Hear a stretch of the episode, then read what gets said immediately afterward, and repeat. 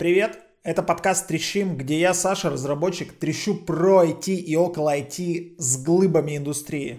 Сегодня трещим с Николаем Давыдовым. Николай – венчурный инвестор, предприниматель, основатель фонда Davidoff's VC, который инвестирует в стартапы с искусственным интеллектом на ранней стадии. Николай, привет! Привет! Спасибо, что позвал. А тебе спасибо, что пришел. Большое. Расскажи, пожалуйста, Зачем нужны венчурные инвестиции? Ну, смотря кому нужны, да. Если говорить про сторону инвесторов, то для инвесторов венчурные инвестиции – это способ а, разнообразить свой портфель, добавить в него долгосрочные высокорискованные инвестиции с потенциально высоким выхлопом. А стартапам? Стартапы, то без венчурных инвестиций стартапы, как правило, не существуют. То есть в самом определении стартапа часто venture-backed используется. А, но на самом деле основная, основная причина, зачем стартапам нужны венчурные инвестиции, это для того, чтобы а, как можно быстрее расти. Почему стартапы не развиваются на свои деньги? Потому что если они могут расти быстрее с венчурными деньгами, им нужно это делать. Их конкуренты с венчурными деньгами смогут расти быстрее.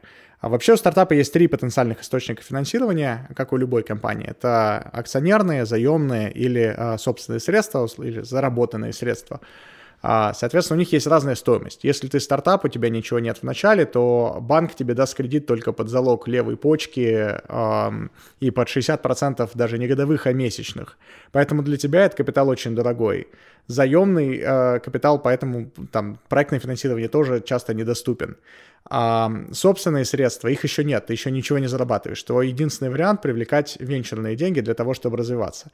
Ты можешь действительно попробовать сделать все супер дешево, попробовать заработать какие-то первые деньги там а, сам на них нанять первых сотрудников, но а, в случае, если это развитая венчурная экономика, условно, если это рынок штатов, то э, тебя объедут 8-10 компаний, которые привлекут там 5-10 миллионов долларов от инвесторов, на них наймут сразу много людей. Да, у кого-то из них, может быть, не получится, кто-то из них начнет жечь слишком много, но они как минимум перепроверят намного больше гипотез, чем ты.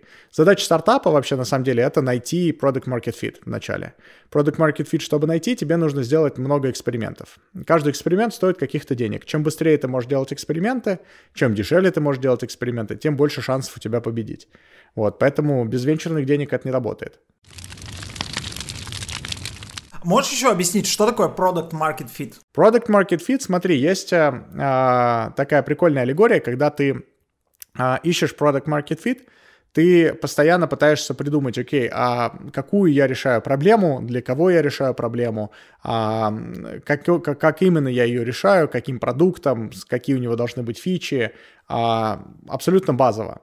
И вот эта комбинация того, что ты нашел а, людей, и это не единичный человек, а это некий рынок, а, людей, у которых есть какая-то потребность, и ты можешь ее решить лучше, чем они решают ее сейчас, а, кстати, очень важно, то есть ты не новую какую-то проблему, которую у них до этого не было, придумал, ее решаешь, а это существующая проблема, которую они сейчас как-то решают. Ты пришел, решаешь ее лучше, и они у тебя покупают. Вот Product Market Fit — это вот оно. И э, есть очень много э, способов его нащупывать, но есть хорошая аллегория. То есть представь, что ты э, сизиф, и ты тащишь, э, соответственно, э, камень на гору. И когда ты, пока ты его э, тащишь, тебе невероятно тяжело. А, в какой-то момент ты достигаешь вершины горы, и камень начинает катиться сам. И твоя задача теперь за ним успеть. А, и вот в момент, когда у тебя камень начал катиться сам, это, как правило, когда ты нашел product market fit. А очень многие, я в том числе, когда делал свой стартап, и там один, и второй, и какие-то ранние тоже попытки, я постоянно, не найдя product market fit, пытался что-то построить. И каждый раз это было похоже на то, что я полирую перила у дома, у которого еще даже фундамент не заложен, но зато очень красивые наполированные перила. А product Market Fit лучше искать без отполированных перил максимально хреново, то есть на максимально плохом лендосе, с максимально плохим прототипом. А, есть такой а, подход, Фил Либин прикольно сказал, он говорит, для того, чтобы что-то кому-то продать, надо, чтобы тебе сказали «да» и чтобы тебе не сказали «нет». Ну, звучит немного странно, но сейчас объясню. То есть тебе «да» говорят какой-то, э, какому-то решению проблемы, а «нет» могут сказать какому-то э, из э, дополнительных факторов, которым твой продукт может, например, не соответствовать. Тебе может, если ты что-то продаешь корпорацию, тебе нет может сказать compliance, он может сказать, что, типа, дружище, а, мы не, не будем шарить дату в твое облако. А, или тебе нет могут сказать а, какие-то там еще э, параллельные структуры, которые скажут, нет, мы это сами делаем, там, нам это не нужно. Вот, поэтому, чтобы кому-то что-то продать и чтобы найти продукт market fit, тебе нужно, чтобы тебя твой прототип давал возможность ему сказать «да», то есть он решал какую-то задачу, а, и чтобы ему была минимальная вероятность, что ему скажут «нет». Ты сказал очень, очень хитрую штуку, что э, инвесторы э, смотрят на то, чтобы стартап решал существующую проблему и чтобы у, нее, у него были конкуренты какие-то. И что если это новая проблема, скорее всего, инвестор не даст денег. Почему так? Ну, не совсем. То есть бывает, конечно, когда ты, ну, проблемы раньше не было. Вот, например, знаешь, зарождается сейчас рынок э, Generative AI, хотя Сэм Альтман э, попросил его так не называть.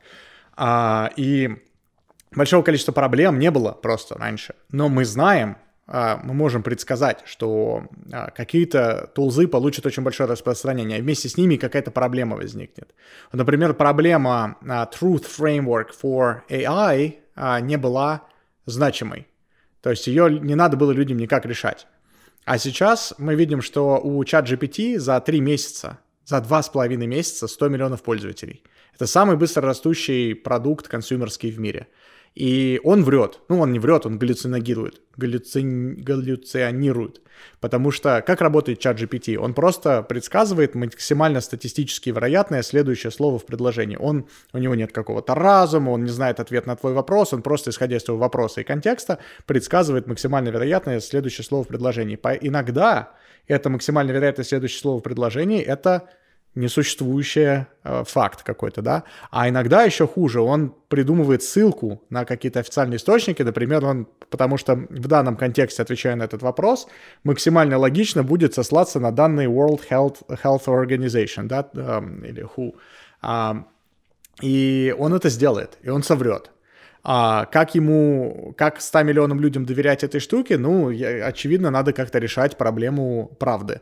А, а дальше про, там, начинаешь проваливаться в эту проблему глубже и глубже, нужны какие-то технологии, у тебя есть э, факт-чекинг, у тебя есть возможность с, э, узнать контекст второго уровня, то есть это в каком контексте ты находишься, какие-то данные твои, твои, там, я не знаю, семьи, если это личная штука, или компании. А, и вот этих проблем раньше не было. Но мы знаем, что они будут.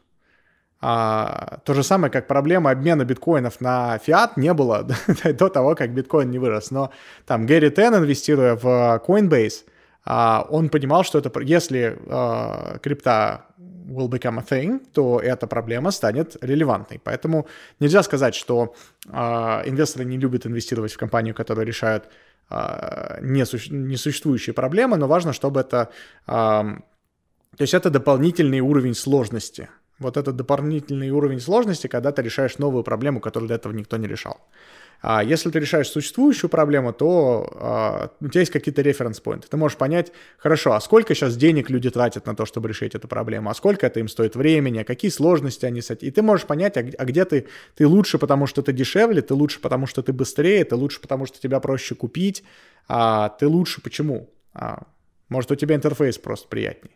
И, на, и в зависимости от каждого вот этого вот почему ты лучше, ты на самом деле можешь понять, как инвестора, какие, э, какая сложность будет в масштабировании это, это, этого бизнеса.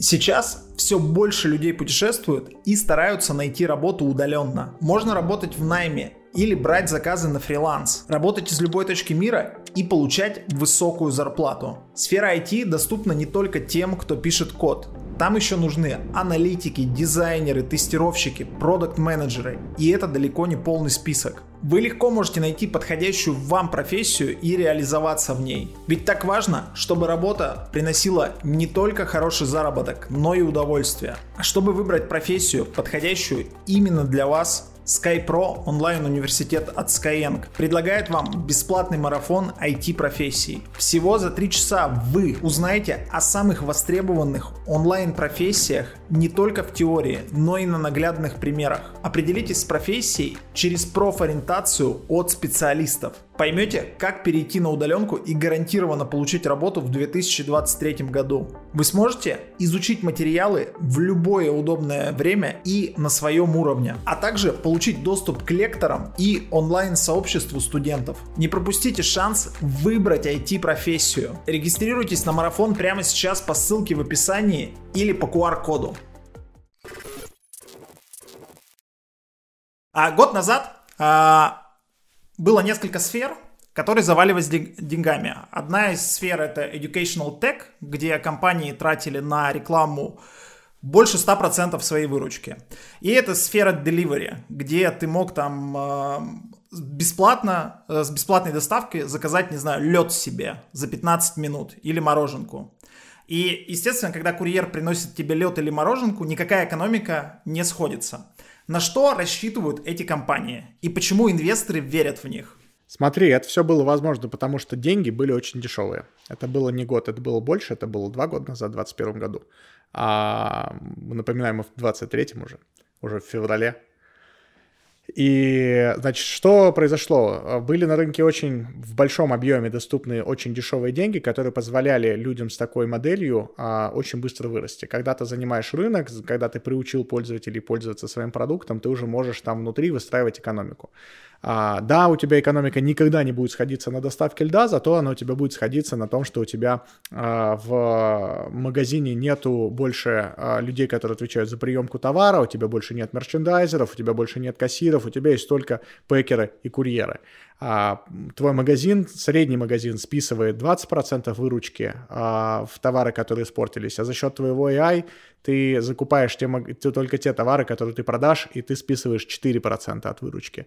Вот на этом как бы в этих новых моделях и идет расчет на то, что на масштабе они станут отбиваться.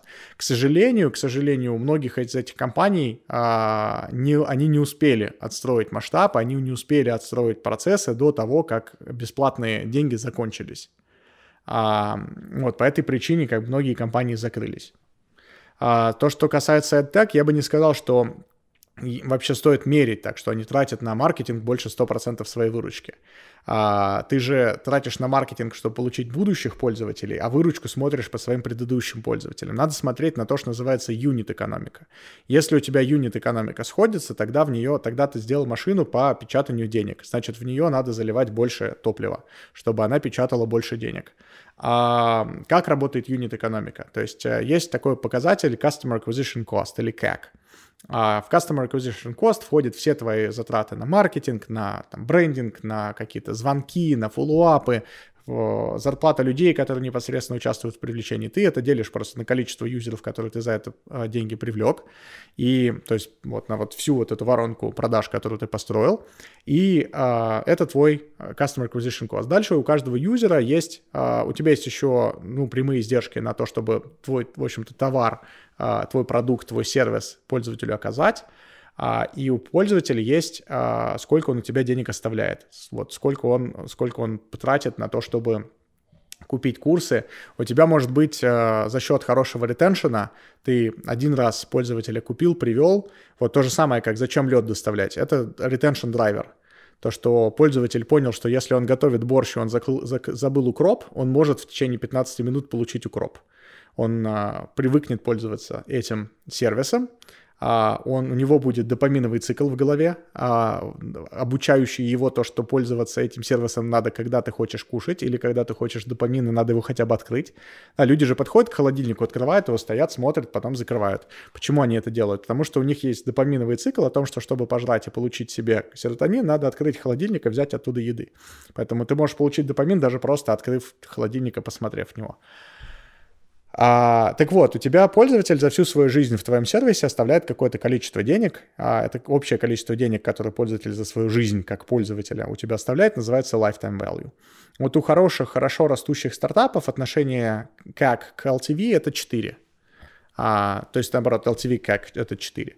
То есть у тебя пользователь в 4 раза больше за свою жизнь оставит денег, чем ты потратил на его привлечение. Если у тебя такая цифра или близко к ней есть, и ты на оказание своего сервиса не тратишь, в общем-то, все оставшиеся 3 этих как то все, что тебе надо делать, это наливать э, денег в маркетинг. И твои основные проблемы, они не в том, что у тебя там, типа, маркетинговые расходы в этом году больше, чем твоя выручка. Это вообще никого не волнует. Волнует, будет ли у тебя сходиться юнит-экономика на масштабе, есть ли у тебя diminishing returns от того, что ты растешь, или, может быть, у тебя, наоборот, есть economies of scale, что чем ты больше, тем у тебя лучше становится юнит-экономика. Как правило, при масштабировании маркетинг удорожается.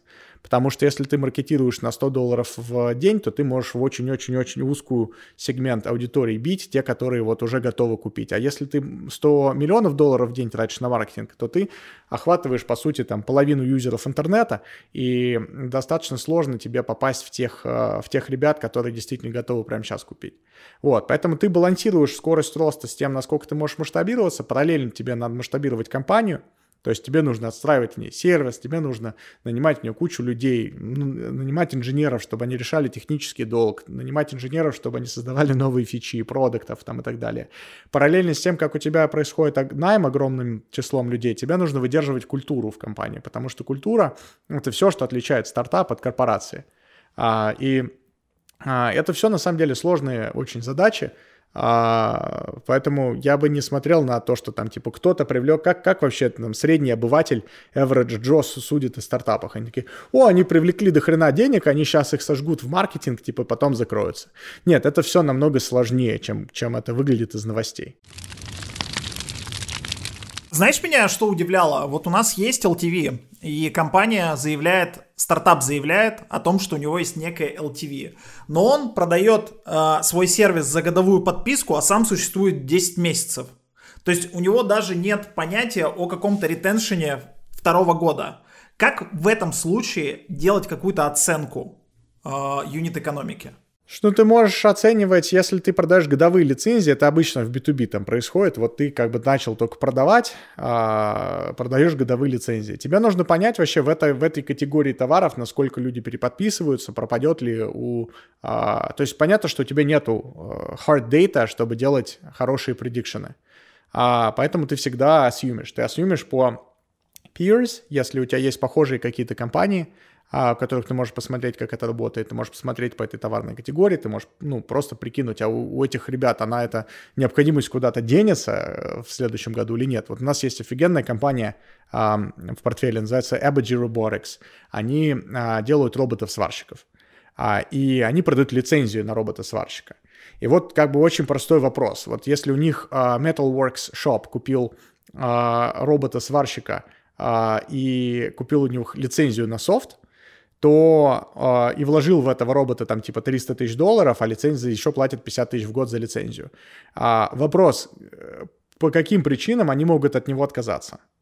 Они могут от него отказаться, а, либо если он не работает, а, и тогда они просто спишут в убыток эти э, железо и софт, которые они потратили, либо если они вышли из бизнеса. Если софт работает, эта штука реально деливерит им а, как бы, в, если она реально варит так, как им надо, а, то они, благодаря тому, мы можем понять, что они, они потратили кучу денег на этого сварщика. Мы знаем, что у них нет куда брать сварщиков, потому что в Америке а, дичайший дефицит сварщиков, а, просто людей нет в профессии. Мы можем достаточно безопасно предиктить, что они будут платить а, за этого робота, пока они вдруг не выйдут из бизнеса сами. А, поэтому здесь достаточно э, легко делать assumption того, что LTV у этих кастомеров будет очень большой. Расскажи, пожалуйста, как устроен жизненный цикл фонда? Ну, все фонды разные. Есть фонды, среднестатистический долинский фонд – это 15-летний limited partnership. Значит, что такое limited partnership? Это когда один, а, или точнее команда менеджеров приходит и говорят, мы будем general partners – мы инвестируем в фонд, и мы им управляем. А параллельно с этим туда приходят еще limited partners, инвесторы, которые говорят, а мы не хотим управлять, мы вам заплатим за управление и заплатим вам а, ваши накладные расходы, management fee, заплатим вам 20% от доходности. Это будет carried interest. Вот, ну вот возьмите наши деньги. А что значит, что они приходят? Я так понимаю, что general investors сами их привлекают и какое-то время Ну, понятно, что они их привлекают, да, я, я образно говорю. Ну, вот ко мне фонд сами приходит, я почти не, не занимаюсь привлечением. А, нет, я, естественно, с ними общаюсь для того, чтобы, потому что мы выстраиваем комьюнити.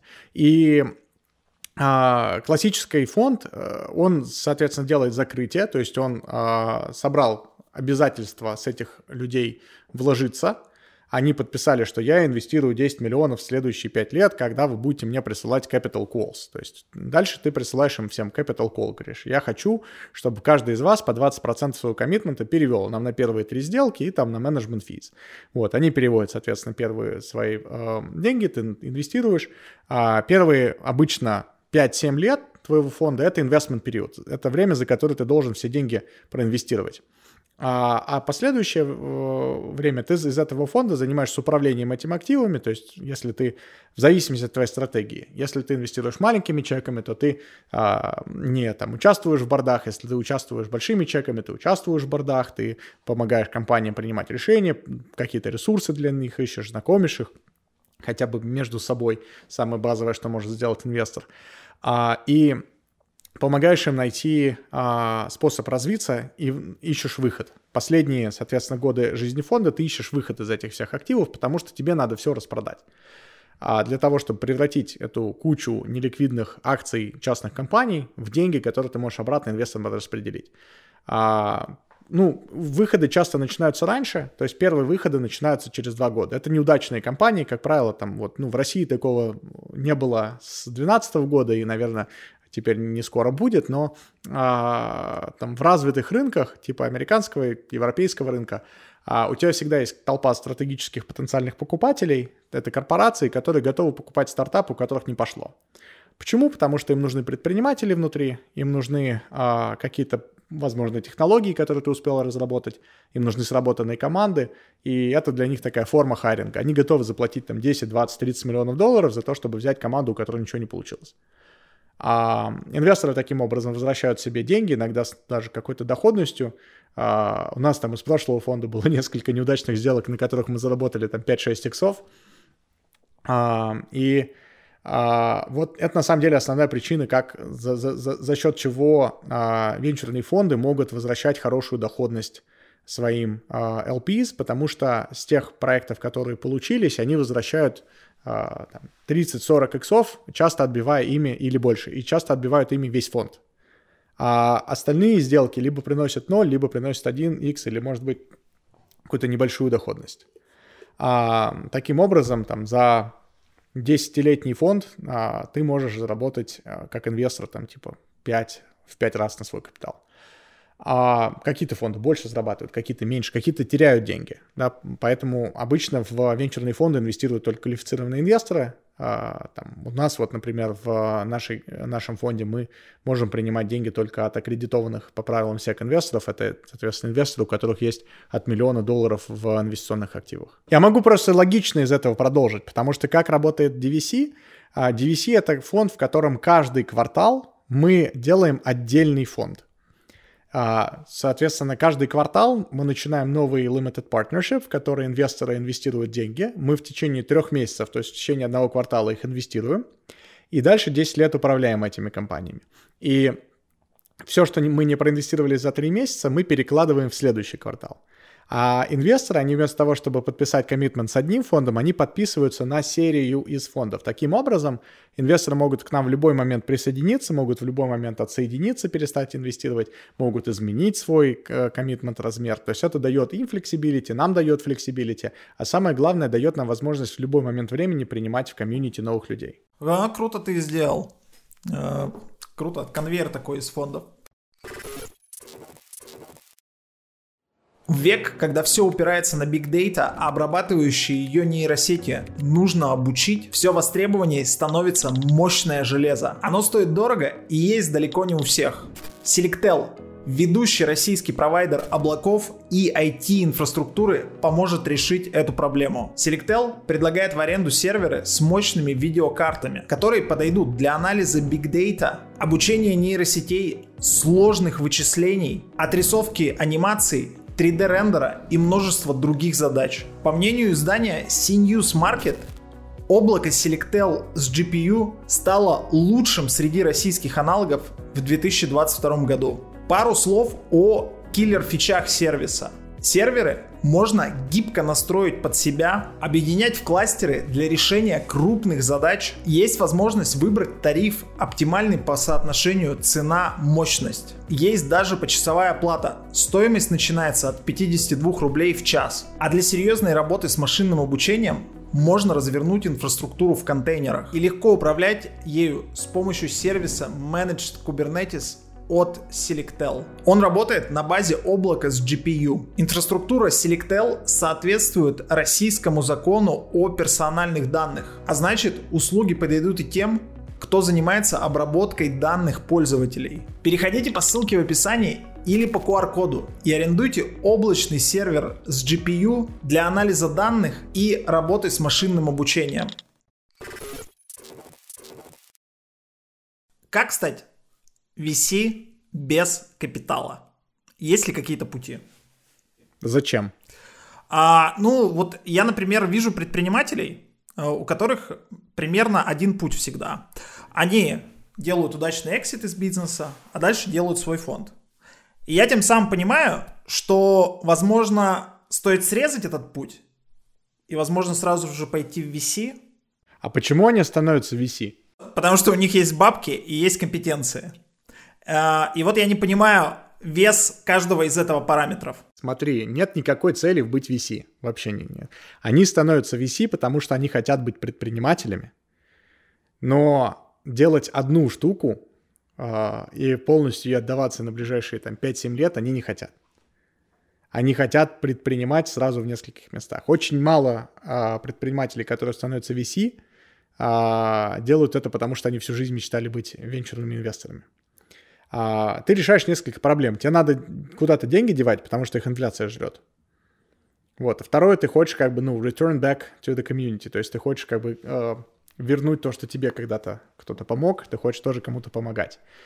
И ты можешь делать там венчурную студию, можешь одновременно свои там 5 проектов запускать, нанимать для каждого из них команду, можешь делать фонд, просто инвестировать в 20 компаний. Очень часто предприниматели, кстати, становятся плохими VC, потому что они на э, компании смотрят с точки зрения идеи, типа, что бы я, как предприниматель, сделал бы с этой идеей. Крутая идея, крутой рынок, инвестирую. На самом деле, ты, э, так, такой способ упускает самое важное, что есть у стартапа ранней стадии, это команда. Ты не оцениваешь, как эта команда реализует эту идею на этом рынке, ты пытаешься думать про себя. Например, вот почему Фил Либин перестал быть инвестором, это кофаундер uh, Evernote, про которого я уже говорил. А я не думаю, что вообще роль VC, она типа классная. Есть куча, конечно, людей, которые идут в э, работать в венчурный фонд ассошиэтом, аналитиком, а потом растут, а, становятся принципалом, потом партнером, потом уходят, там, э, их бывшие а, коллеги насыпают денег для того, чтобы они их инвестировали. Вот путь, как сделать, как стать, по сути, венчурным инвестором без капитала. Вопрос, зачем, какую ты цель преследуешь. Я не думаю, что это какой-то, не знаю, это, ну, какие-то розовые мечты, может быть, у людей есть про то, как живут венчурные капиталисты. На самом деле венчурные капиталисты, а, которые, которых можно назвать хорошими VC, они побыли и предпринимателями, они побыли и в роли инвестбанкиров, и в роли продуктов, и они на самом деле очень много и тяжело работают. Денег в каких-нибудь хедж-фондах намного больше, если это вопрос про деньги. Э, у тебя есть а, такая мысль. А, на одном из интервью ты говорил, что фаундер, когда идет в чужую отрасль, то он задает там правильные вопросы и в итоге имеет больше шанс успеха. Но с другой стороны, ты сам а, инвестируешь в определенный спектр технологий. Это стартапы с AI на ранней стадии. Так все-таки важен ли опыт в конкретной сфере, если ты хочешь делать там стартап или инвестировать? Конечно, важен. Слушай, а, то, что я говорил, то, что фаундер задает, кстати, неправильно, наоборот, неправильные вопросы, за счет этого, то есть вопросы, которые другие участники этой индустрии могут могли не задавать. Это способ просто по-новому что-то увидеть. А, хорошо, когда ты даже в своей индустрии постоянно задаешь неправильные вопросы. Я стараюсь каждый день чему-то новому учиться, и, ну, знаешь, у меня а, часто возникает соблазн сказать, а я это уже видел много раз. Но это способ сэкономить сахар в мозгу, и он никогда не идет на пользу а, ни моим деньгам, ни моим успехам. А, поэтому всегда лучше быть э, в позиции, окей, а что я про это знаю, что я про это не знаю, а давайте проверим, что я знаю, а давайте посмотрим и выучим, что я не знаю. А фаундер, который приходит в совсем новую для себя отрасль, он что в нее несет? Если у него есть какое-то невероятное технологическое ноу-хау, то ему все равно в этой отрасли нужен кто-то, лучше кофа, второй кофаундер, чтобы был из этой отрасли. Почему? Потому что для того, чтобы решить, чтобы построить крутой стартап, недостаточно сделать крутую технологию. Недостаточно сделать классный продукт. Важно решить дистрибуцию. Любой, э, особенно в B2B, а там две трети стартапов существуют в B2B, а, и большая часть денег зарабатывается в B2B, а sales and marketing выигрывают у продукта. Если ты не можешь в, этом, в этой индустрии а, быстро и эффективно построить sales and маркетинг, ты проиграешь, даже если твой продукт на голову выше конкурентов. Давай поговорим про Россию. А, вот а, бытует такое мнение, что а, после ухода международных технологических гигантов в России открывается окно возможностей для написания своих аналогов известных сервисов. Это действительно так? Нет. Я считаю, что в России закрылись все окна возможностей 24 февраля.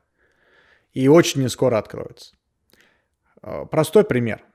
Смотри, значит, сейчас э, бум генеративных технологий. А, чат GPT 100 миллионов юзеров. У э, Code Whisperer амазоновского уже полмиллиона пользователей. У э, Copilot э, GitHub, по-моему, в районе миллиона.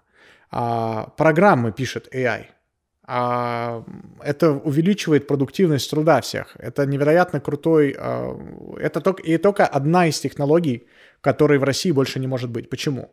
Потому что если ты хочешь, а, чтобы у тебя была на рынке своя такая технология, доступ к ней, то тебе нужно несколько уровней этого рынка, да, то есть как этот рынок выглядит. Есть инфраструктурный уровень, это провайдеры облачных решений, это, соответственно, железо.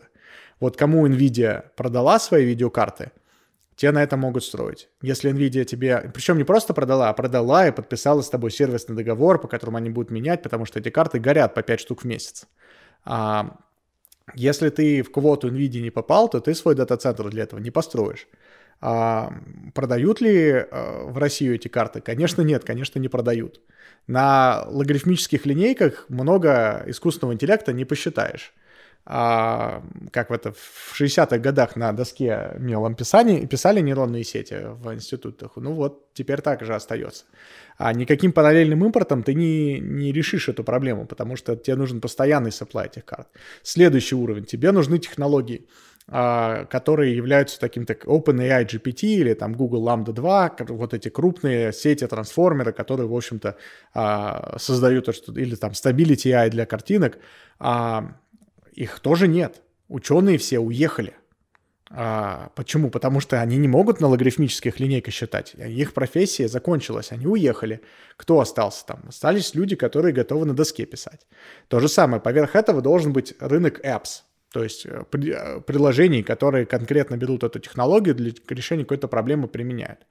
Этих apps тоже не создается на этом рынке. Почему? Потому что для них нужны венчурные инвестиции, венчурных инвестиций в России нет – а почему в России нет венчурных инвестиций? Потому что для того, чтобы работали венчурные инвесторы, должна быть инфра... огромная экосистема компаний, которые готовы покупать твои неудачные эксперименты.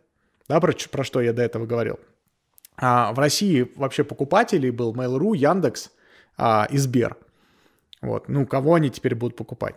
Некого, да, экзитов нету. А, а, экзитов некуда, экзитов нету а все сделки, которые шли с ними, они там подвисли в каком-то непонятном состоянии теперь.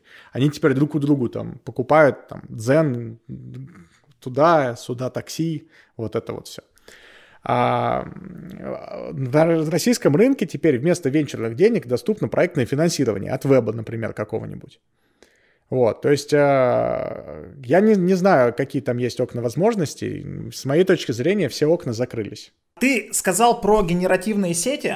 Окей, генеративные сети оставим. Допустим, аналог какого-нибудь Slack.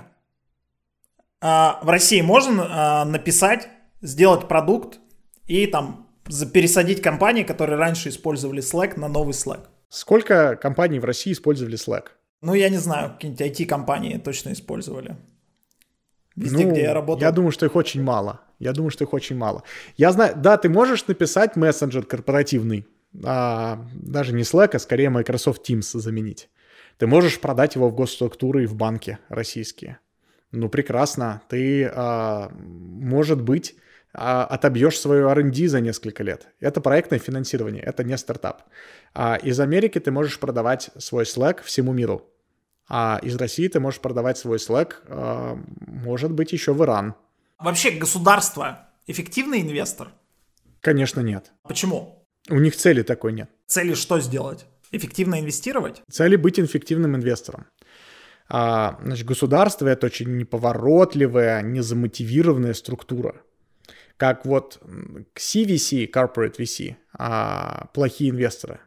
Потому что они медленные, на самом деле люди, которые в них работают, очень мало когда заинтересованы в том, чтобы стартапу помогать. А, так государство еще медленнее и хуже. И государство, на самом деле, преследует совсем другую цель. То есть, если государство участвует в венчурном рынке, то государство должно развивать этот венчурный рынок для того, чтобы а, в нем появлялись новые технологии, происходили инновации, которые развивали экономику, которые создавали больше налогоплательщиков и так далее. У государства нет цели заработать на конкретных инвестициях. И это, кстати, не обязательно плохо.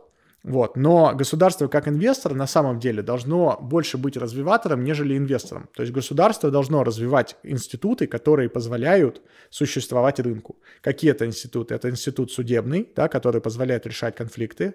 Это институт защиты а, прав миноритариев, когда у тебя инвесторы не боятся, что их буквально кинут и уйдут с их деньгами, они ничего не смогут сделать. А, это, соответственно, экзиты, то есть они должны поддерживать те компании, которые могут покупать. А, это институт, соответственно, выхода в, на публичные рынки, то есть это биржи, там, как ты можешь быстро разместиться и так далее. А, пример, пример э, государства, которое хорошо этим занимается, это Израиль. Пример государства, которое плохо этим занимается, это Россия. В 2014 году Россия как бы всему миру объявила, нам неинтересны а, интересы, а, никаких инвесторов. Да, инвесторы начали уходить из России, мы не сделаем ничего, чтобы их с, с, с, удержать. Сори, собака лает. Мы не сделаем ничего, чтобы их удержать, но зато мы им еще помашем кулаком в догонку и скажем, а мы у вас сейчас отберем все, что вы тут оставили. Вот, это тот самый кейс Hermitage Capital, Магнитский, если ты помнишь. А, это вот ровно то разрушение институтов, которые формируют вообще потенциально какой-то рынок инноваций в стране. В своем интервью Дудю ты цитируешь э, белорусского чиновника, который говорил, что он не против отъезда айтишников из страны, так как они там будут основывать свои бизнесы и будут платить инженерам в ту же Беларусь. Сейчас из Беларуси уехала значительная часть IT-рынка. Как ты считаешь, этот чиновник все еще считает так же? Слушай, ну, к сожалению, этот чиновник, насколько я знаю, в тюрьме с 2020 года сидит. А, вот, но я думаю, что... Я думаю, на самом деле, так же, как он. Я думаю, что он свое мнение вряд ли поменял. Разница только в том, что когда у тебя государство нацелено на развитие экономики, нацелено на то, чтобы э, строить международные связи, тогда переезд э, твоих специалистов это очень полезно. Если твое государство опускает железный занавес и не хочет ни с кем сотрудничать, и, ну или не ставит это в приоритет, может оно хочет, но оно делает так, что никто не хочет с ним сотрудничать, тогда тебе э, наносит ущерб отток мозгов. То есть это ты смотришь на это всегда то же самое с Россией, да, то есть из России выехало только из московского региона, там, по данным мобильных операторов, под 800 тысяч человек. А, значит, всего от страны можно там, наверное, сделать такой safe assumption, что уехало полтора миллиона и не вернулось. А из них, наверное, до трети айтишников, то есть это половина всего российского IT, а, которые либо уже уехали, либо там уехали и периодически возвращаются, но а, отток гигантский. А, уже даже правительство оценивает отток айтишников в несколько сот тысяч человек. А, полезно ли это России в ее текущем виде? Конечно, нет. Потому что это в чистом виде отток денег. Айтишники — это новая нефть. Только у этой нефти теперь есть ноги. Они могут дойти до аэропорта и улететь. А, это отток денег из экономики, это отток инноваций, это доступ до новых технологий, это рынки. Полезно ли это, ну, словами Навального, в прекрасной России будущего? в которой, ну, представим на секундочку страну, которая нацелена на развитие международных торговых связей, на рост экономики, на то, чтобы повышать качество жизни людей внутри себя, конечно, это очень полезно, потому что эти люди, они а, разъехались, они а, научились чему-то новому, они поднакопили ресурсов, они а, впитали в себя какую-то дополнительную культуру, да, опять же, сейчас государство российское декларирует, мы не хотим пускать никакую внешнюю культуру в Россию, у нас свой путь. Все, у нас противодействие воздействию американской и европейской культуры. Вот, мы не хотим вот этого все. Они еще обязательно там упомянут где-нибудь геев, там родители один, родители два. На самом деле это все про что? Про то, что мы не хотим никаких внешних связей. Потому что внешние связи мешают их прямому приоритету. Их прямой приоритет – удерживать власть. Вот. Когда, когда у тебя прямой приоритет удерживать власть, все остальные приоритеты проносятся этому в жертву. Если у тебя приоритет повышать качество жизни людей в стране, если у тебя приоритет повышать, я не знаю, э, э, не только качество, но и продолжительность этой жизни, там, типа здравоохранение и так далее, ты нацелен на то, чтобы впускать в себя новое, а, приумножать то, что у тебя есть, и, и как бы а, использовать эти международные связи. Вот, поэтому а, я думаю, что если а, мы можем надеяться на то, что Россия поменяет свой, а, свою траекторию, захочет быть страной, а, тесно связанной с международным сотрудничеством, как бы с остальными странами, то тогда вот этот отъезд, это очень полезно.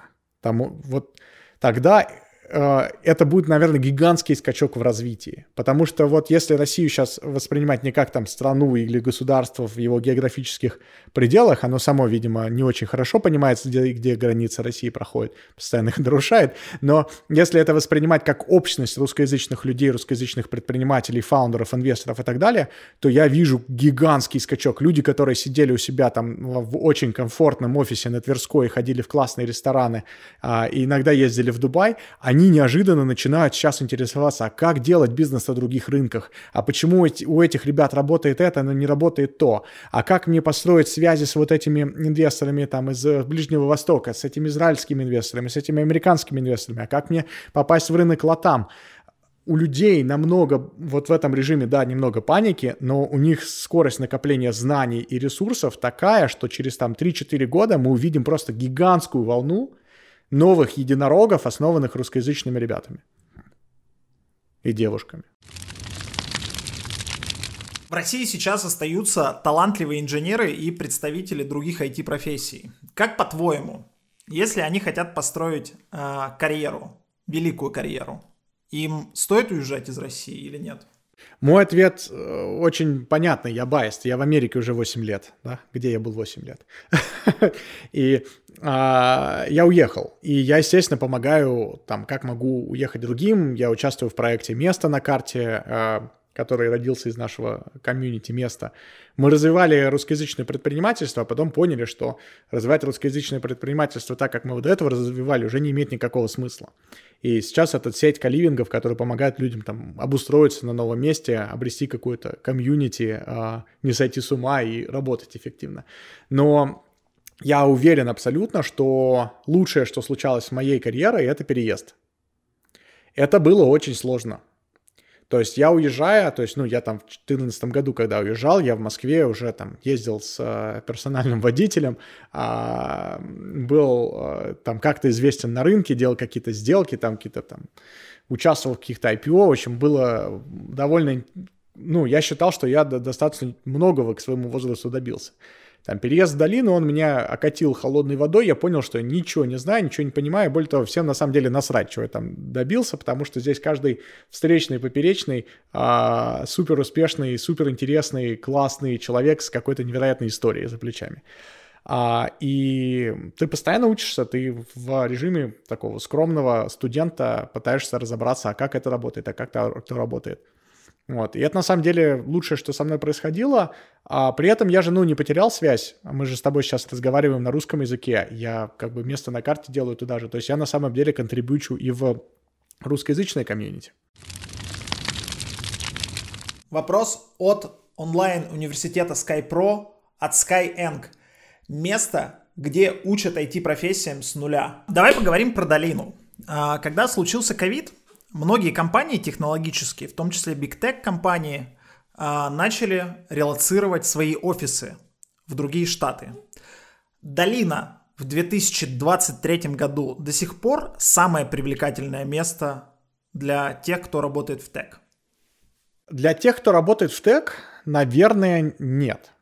А, вопрос, опять же, целей. Да, если у тебя большие карьерные амбиции, то тогда, наверное, да, надо быть в долине. То есть, если ты хочешь стать вице-президентом в там, Гугле или в Амазоне, там, в Амазоне это на самом деле про, больше про Сиэтл, но тебе надо быть в headquarters. Тебе надо ходить в офис, тебе надо быть в headquarters, тебе надо за, завязывать эм, какие-то связи. Э, если э, ты просто хочешь работать инженером и хорошо жить, то, возможно, тебе намного лучше будет в Техасе, в Луизиане, во Флориде, где-то, где налоги поменьше, дешевле жить. Вот. Опять же, все а, разные цели. Если ты хочешь делать э, стартап и хочешь экономить на всем, то тебе точно не стоит жить в долине. Если ты хочешь делать стартап и поднимать на него много денег, то тебе точно надо жить в долине. А долина, она за время ковида действительно расплескалась, то есть очень много людей переехали в какие-то другие места, но и в долину также приехало огромное количество людей. То есть там население Сан-Франциско, оно во время ковида сделало вот так, а потом вернулось обратно, и сейчас, мне кажется, оно больше, потому что снова невозможно найти квартиру, снова цена недвиги там в космосе. А, и вопрос как бы целеполагания. Я в 2020 году ду- много раз думал, а почему я вообще живу в долине, потому что я вживую встретился, по-моему, с тремя людьми за 2020 год. А, а по Zoom я могу это делать в целом откуда угодно. А сейчас у меня вот таких вопросов уже не возникает, потому что а, каждый день я встречаюсь с кем-то суперинтересным, я чему-то новое учу, и если бы я здесь не был, то мне, наверное, это было бы делать намного сложнее. Поэтому для меня там дополнительная стоимость жизни, какие-то там, не знаю, бытовые неудобства, а, они полностью слегка компенсируются тем, насколько много я могу научиться здесь. Почему в долине, в том числе в долине, происходят э, массовые сокращения сотрудников из Tech. Несколько причин. Одна из причин в том, что, ну, все-таки в экономике наблюдается техническая рецессия. Почему техническая? Потому что в определении рецессии есть, что это два последовательных квартала а, снижения ВВП и безработица, а у нас, а, нет безработицы, безработица отрицательная. То есть э, в огромном, вот про сварщиков я говорил, сварщиков просто нет. А, поэтому нет, ну, безработицы нет. А есть неэффективное распределение людей по рынкам труда, которое там меняется с какими-то перетряхиваниями. Вот, экономика сильно замедлилась. То есть она замедлилась, ей надо из себя вытрясти вот эти лишние деньги, которые напечатали, ей нужно там как-то решить проблему инфляции, в целом вроде как она решается, уже сокращается, все в этом плане хорошо. Малым бизнесам немножко тяжело, им нужно вернуть кредиты, которые они за ковид. Ну, то есть ковид сильно как бы дал экономике поддых, ей вкололи анаболики, чтобы она добежала еще, еще немножко, а теперь как бы анаболики отошли, и она понимает, что ей на самом деле довольно херово. А, и для большого количества тег компаний это просто был какой-то такой холодный душ, который они а, долго до них не доходило, что он на самом деле холодный. То есть в Гугле два месяца назад был концерт за 20 миллионов долларов там, с кучей звезд. Они 200 тысячам сотрудников раздали по 2000 долларов стипендии на покупку э, столов удобных домой, а, чтобы home офис обустроить. А потом они взяли, сколько, 11 тысяч сотрудников уволили одним днем, включая там людей, которые работали по 17 лет в компании, они просто с утра, как обычно, открыли свой лаптоп, а у них email не логинится. И смс от босса о том, что я только что узнал, что тебя сократили, давай созвонимся. И, и вот, ну, такая вот как бы фигня. Основная, основная э, вторая причина, да, то есть первая причина это экономика, то, что компании поняли, что им надо начать экономить. Вторая все-таки причина в том, что они очень быстро нанимали.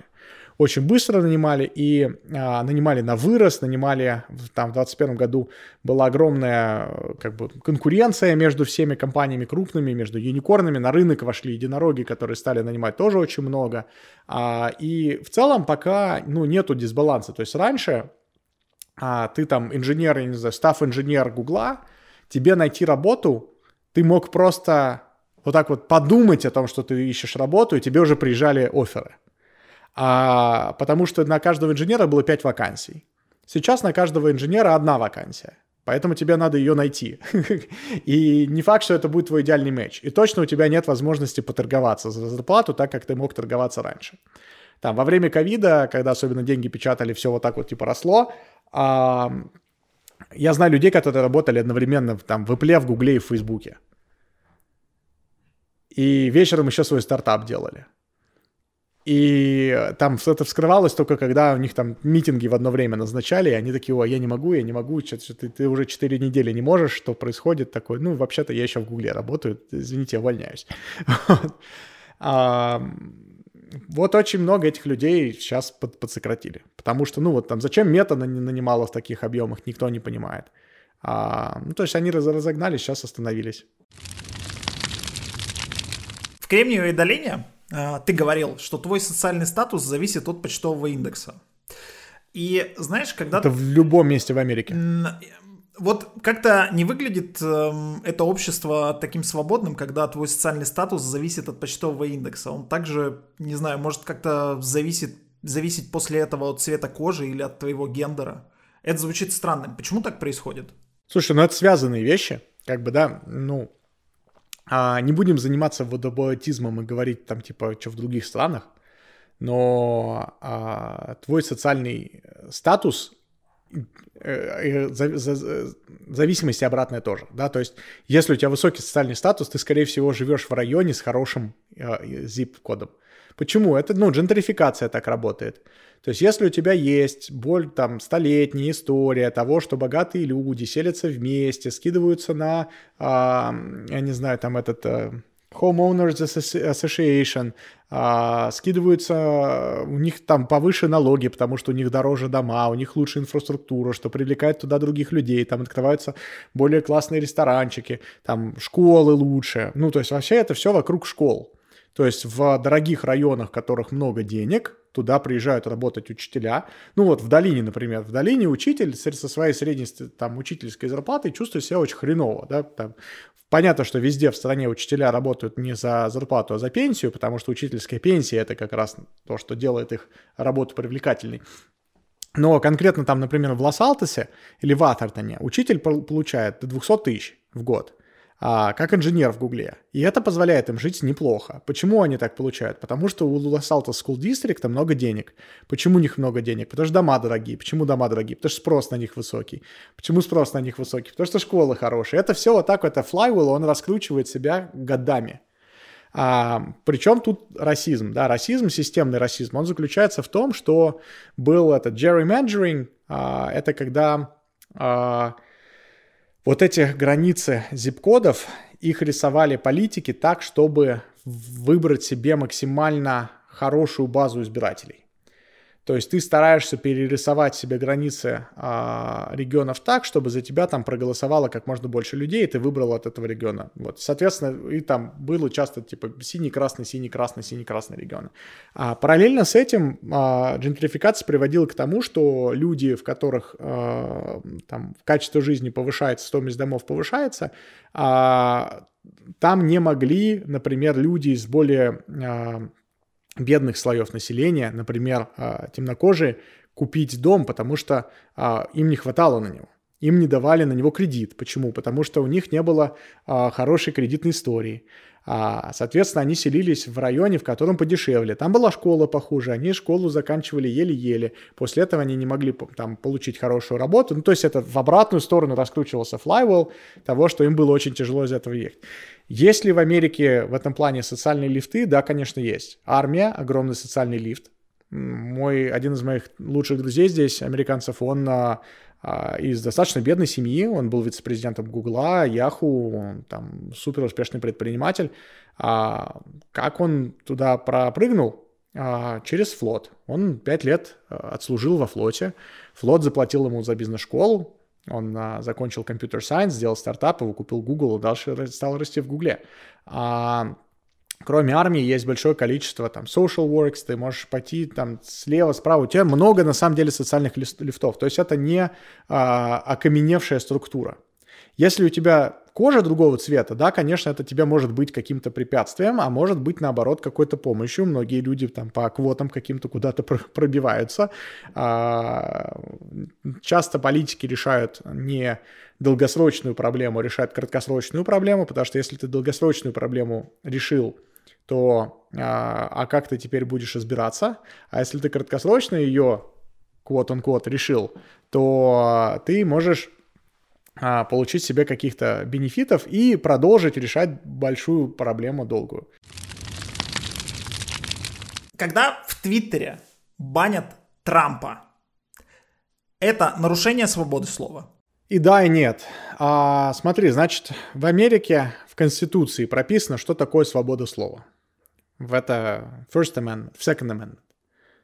Или First Amendment. Я запутался. Одно из них это про оружие, одно из них про свободу слова. Так вот, значит, там написано, что государство не устанавливает государственную религию и не имеет права подавлять любое высказывание за, против любого мнения. Государство не имеет права цензурировать. Частные компании, я в своем доме, могут делать что угодно. Я могу сказать, в этом доме нельзя говорить слово «красный». Кто скажет слово «красный», я его выгоню из дома. Более того, я могу повесить у себя эту табличку там и даже какие-то э, там, штрафы вводить. Легко могу. Может ли компания э, сказать, я не хочу, чтобы люди раз, значит, развивали ненависть? Э, может. Э, у них есть правила. Трамп много раз нарушал эти правила. То, что они сразу не, как с этим не, не работали, это а, проблема того, что у них не было способа эту, этот вопрос нормально внутри решать. Они его решали дебильными обсуждениями, которые там Маска публиковал в Twitter, в Twitter Files. А, второй аспект этой штуки, что на самом деле Twitter, Twitter, можно на самом деле уже не считать а, частным бизнесом в этом плане, потому что Twitter это nationwide платформа и они несут ответственность какую-то повышенную. Если у них по закону эта ответственность, нет. Можно ли на них подать в суд за то, что они убрали Трампа оттуда? Блин, если можно было бы, он давно бы на них подал. Но нельзя, да, то есть они по закону правы. Почему? Потому что есть другая платформа, на которой можно делать что угодно. Знаете, как эта платформа называется? Церковь. Это церковь, которая там, точнее, не одна церковь, а много церквей, в которых там э, абсолютно обратные как бы идеи транслируются. Да, одна платформа супер технологичная с крутыми алгоритмами, в которой можно там типа э, что-то оцензурировать, а другая платформа работает на технологиях 17 века. Но она есть.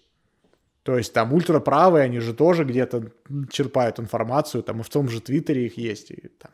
То есть, ну, Трамп нарушил а, правила Твиттера, он был забанен, а если бы это было против закона, он подал бы на них в суд. Суд бы это решил, суды прекрасно работают. Вот, поэтому а, важно ли давать платформу всем а, участникам? Ну, наверное, этому надо какие-то все равно давать давать ограничения. Опять же, там, ну, есть проблема, сейчас вот Twitter купил Маск, и Маск начинает упразднять а, какие-то вещи, и мы видим то, что появляются журналисты, которые распространяют псевдонаучные идеи. На самом деле они не пытаются быть журналистами, они пытаются быть политиками, то есть они пытаются рассказать как бы людям свою э, идею, а в чем-то их убедить и заработать на этом потенциально. Там э, такая платформа есть у огромных у людей, которые занимаются conspiracy theories. А плохо ли это? Да. Хорошо ли это? Ну, да, мы типа формально соблюдаем свободу слова. А, но это приводит к тому, что огромное количество людей начинают а, там, протестовать против, не знаю, вакцин, огромное количество людей начинают а, там, верить в то, что Земля плоская, огромное количество людей начинают искать зло в, там, в, там, где... Ну, то есть искать педофилов в Белом доме и вот, вот этим всем заниматься. А важно ли, чтобы это было, чтобы они могли этим заниматься? Да, конечно, важно, потому что, ну, если, если это за... Если у них отнять права, то тогда никто не достоин прав. То есть в этом же и там причина. То есть очень часто Америку ругают, типа, а почему там Сан-Франциско так много бомжей? А почему а, BLM а, и а, этот, как его, чувак Флойд, а почему, почему, как можно вообще, типа, на свой этот флаг, на знамя брать а, преступника? Да потому что, чтобы у тебя были права, чтобы тебя менты не могли шмонать как угодно, подкинуть тебе наркотики, посадить тебя в тюрьму, а потом там в этой тюрьме тебе заражать э, э, ковидом э, и ставить тебе супер яркие лампы, чтобы тебе, с тобой это не могло произойти. Это не, это не должно произойти с, с преступником. Преступник имеет право на суд, он не должен быть убит полицейским. То же самое бомж имеет право на то, что к нему будут относиться как гражданину, на то, что к нему будут относиться как к человеку. Потому что если бомжа можно запихать в машину и везти куда, куда-нибудь, где он не будет портить вид, там, типа этим хипстерам в Сан-Франциско, то тогда и хипстеров в Сан-Франциско можно упихать в автозак и увезти там, где э, их не будет видно. Важна ли удача в жизни и как максимизировать удачу? Офигенный вопрос. Я считаю, что удача очень важна. А чтобы ее максимизировать, тебе нужно постоянно, знаешь, как говорят, он был в правильное место, в, правиль... в правильное время, в правильном месте. Вот, тебе нужно постоянно максимизировать количество а, времени, что ты проводишь в правильных местах. То есть, если ты хочешь, как серфер, очень круто серфить на волне, то ты этого точно не сделаешь, если ты в море не выходишь вообще. А, вот. а если ты каждый день выходишь в море и ждешь свою волну на доске, и ты готов, и ты натренирован, а, и ты знаешь, как тебе нужно серфить, то, скорее всего, тебе повезет много раз. Тебе повезет намного больше раз, чем человеку, который не, не, у которого нет серф-доски.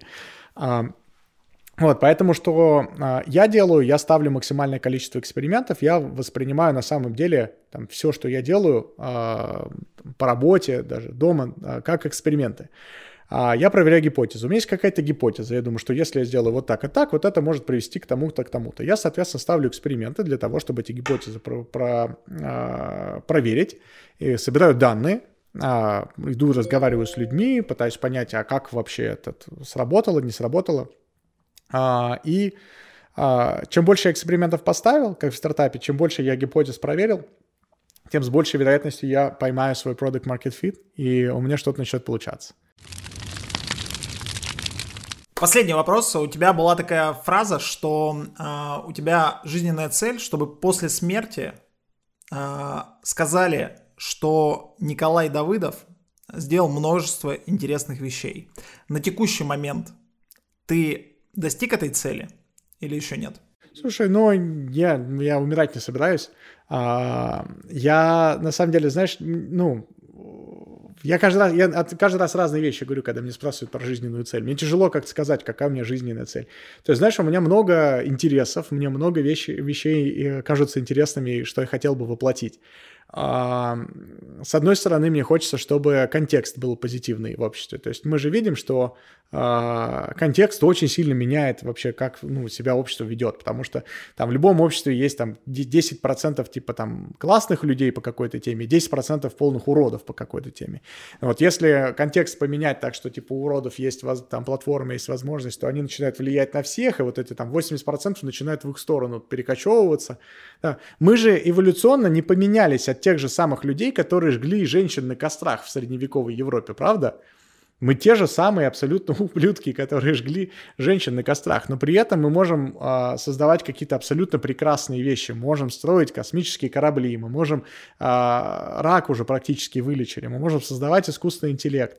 А за счет чего это делается? За счет создания позитивного контекста. Для того, чтобы как бы от продуктивной части населения исходил контекст, и все остальные хотели к ним присоединяться. Вот одна, тоже одна из моих целей. А, не знаю, как-то как-то, ну, много разных целей. Мне, мне на самом деле очень увлекательно, когда я чему-то новому могу научиться, что-то новое сделать, вот. А там, что после смерти скажут, ну, ладно, мне в целом уже, я вряд ли это узнаю. Николай, спасибо тебе огромное, что пришел. Все, поехал вот, детей забирать. Давай, огромная удачи тебе в этой Спасибо жизни, большое. чтобы ты все задуманное воплотил. Все, пока-пока.